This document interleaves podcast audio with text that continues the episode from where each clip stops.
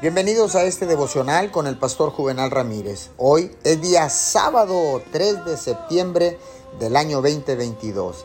Que siga usted disfrutando este rico fin de semana. La palabra dice en Isaías 40:31.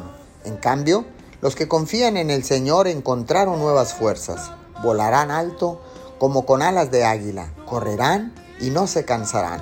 Caminarán y no desmayarán. Todos nos cansamos en algún momento de nuestra vida. De hecho, si nunca ha tenido ganas de abandonar sus sueños y sus metas, déjeme decirle que puede ser que sean demasiado pequeñas. Cuando llega la presión para que usted se desaliente y piense que no puede soportarlo más, eso es completamente normal.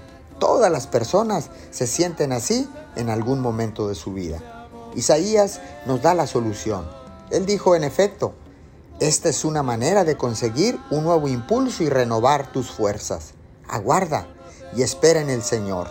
Eso no quiere decir que te sientes, que seas pasivo y complaciente. Significa esperar con expectativa, sin quejas, sin desalientos, sin hablar de todas las razones por los que no saldrá bien tu proyecto, tu sueño o tus metas.